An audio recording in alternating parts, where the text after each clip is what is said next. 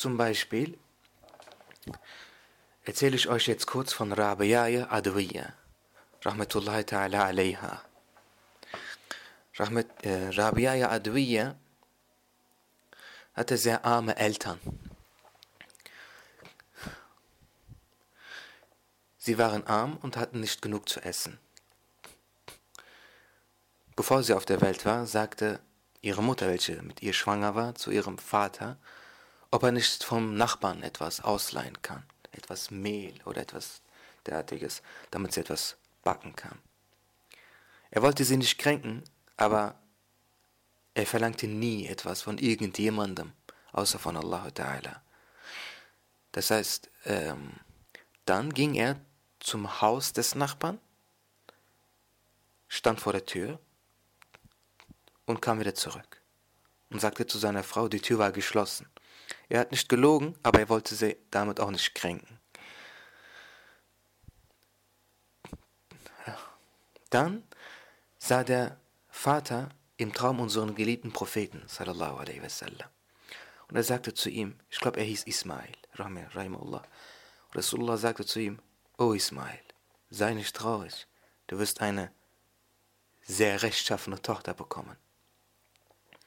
Diese Tochter wird sehr, für sehr viele Muslime am jüngsten Tag die Fürsprache einlegen.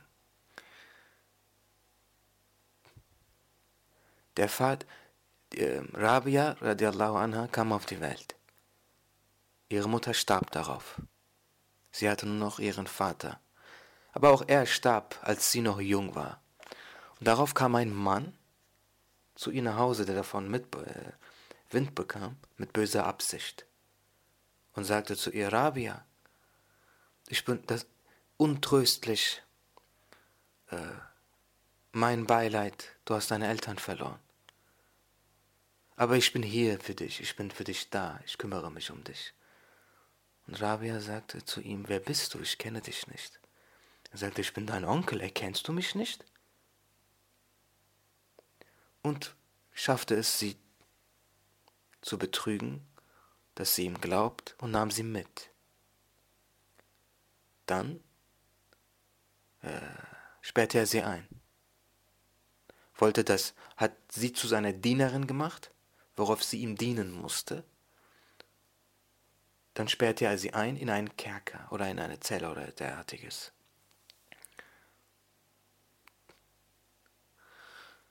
Er machte sich über sie lustig. Er gab ihr weder Essen noch Trinken. Obwohl er wusste, dass, gerade weil er wusste, dass sie in der Zelle sehr durstig ist, gerade deswegen trank er vor ihr etwas, trank er vor ihr Wasser, damit sie noch mehr Durst bekommt. Dann kam er eines Tages mit Alkohol und sagte zu ihr, trink, wenn du magst. Es ist Alkohol, aber du hast sehr viel Durst und gab es ihr. Natürlich lehnte sie ab. Eines Tages dann, und aber in der Zeit verrichtete, die, verrichtete sie Gottesdienste. Durchgehend verrichtete sie das Gebet und betete zu Allah Ta'ala. Eines Tages dann sah er, wie eine Lampe ihr in der Luft stehend Licht schenkte. Und da verstand er, dass Rabia nicht normal war und verkaufte sie an einen anderen alten Mann. Für diesen Mann musste sie auch dienen, arbeiten, schuften. Und auch, und eines Tages, als sie von einem fremden Mann weglief, äh, stolperte sie und fiel auf den Boden und brach sich den Arm. In dem Zustand war sie sehr betrübt. Und sie sprach zu Allah Ta'ala und sie sagte, Ja Rabbi, ich habe meinen Vater verloren, ich habe meine Mutter verloren. Dann wurde ich entführt, wurde versklavt, dann wurde ich verkauft und jetzt bin ich wieder eine Sklavin. Jetzt habe ich mir den Arm gebrochen. Aber all das interessiert mich nicht. Hm, ich habe nur eine einzige Sorge. Ich frage mich, bist du zufrieden mit mir? Alles andere interessiert mich nicht. Und arbeitete weiter und weiter und weiter, bis auch der alte Mann sah, wie eine Öllappe in der Luft stehend ihr Licht schenkte in der Nacht. Und jede Nacht verrichtete sie das Gebet. Und das Einzige, was sie zu Allah sagte, Ja Rabbi, verzeih mir, ich habe nicht genug Zeit. Ich muss diesem Mann dienen. Wenn ich noch mehr Zeit hätte, würde ich dich noch mehr anbeten. Als der Mann das sah und das hörte, befreite, sie, befreite er sie. Eines und ähm, dann kehrte sie in, zog sie in ein Haus, wo sie alleine lebte. Sie heiratete nie. Das Einzige, was sie zu Hause hatte, war das Nötigste und ihr Gebetsteppich war ihr Leichentuch. Eines Tages wurde sie krank und, man, und litt sehr viel davon, darunter. dann sagte man zu ihr, bete doch zu Allah, damit er dich heilt. Deine Gebete werden erhört. Und sie sagt, und das Einzige, was sie sagte, war, wisst ihr, wer mir diese Krankheit gab? Darauf sagten die Leute, Allah Ta'ala, alles kommt von ihm. Dann fragte sie die Leute, wie kann ich beim besten Willen etwas ablehnen, was Allah Ta'ala mir gab? Alles, was er mir gab, ist mir lieb, solange es von ihm kommt.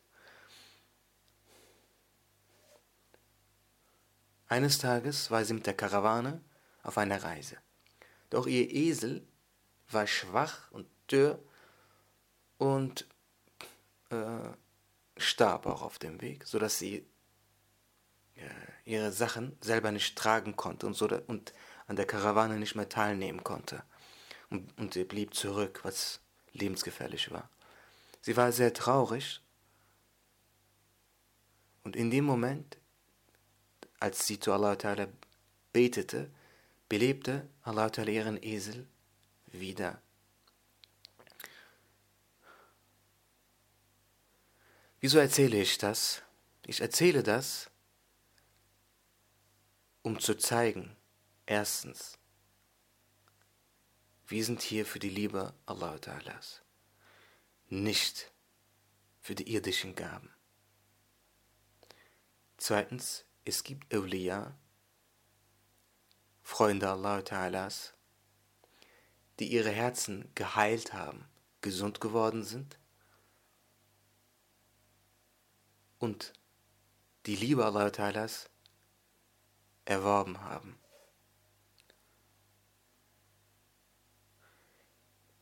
So wie es Ärzte gibt für die Heilung unseres Körpers, so gibt es Ärzte für die Heilung unserer Herzen. Wer sind diese Ärzte? Wenn ein Mensch die Liebe Allah erlangt, ist er ein Wali.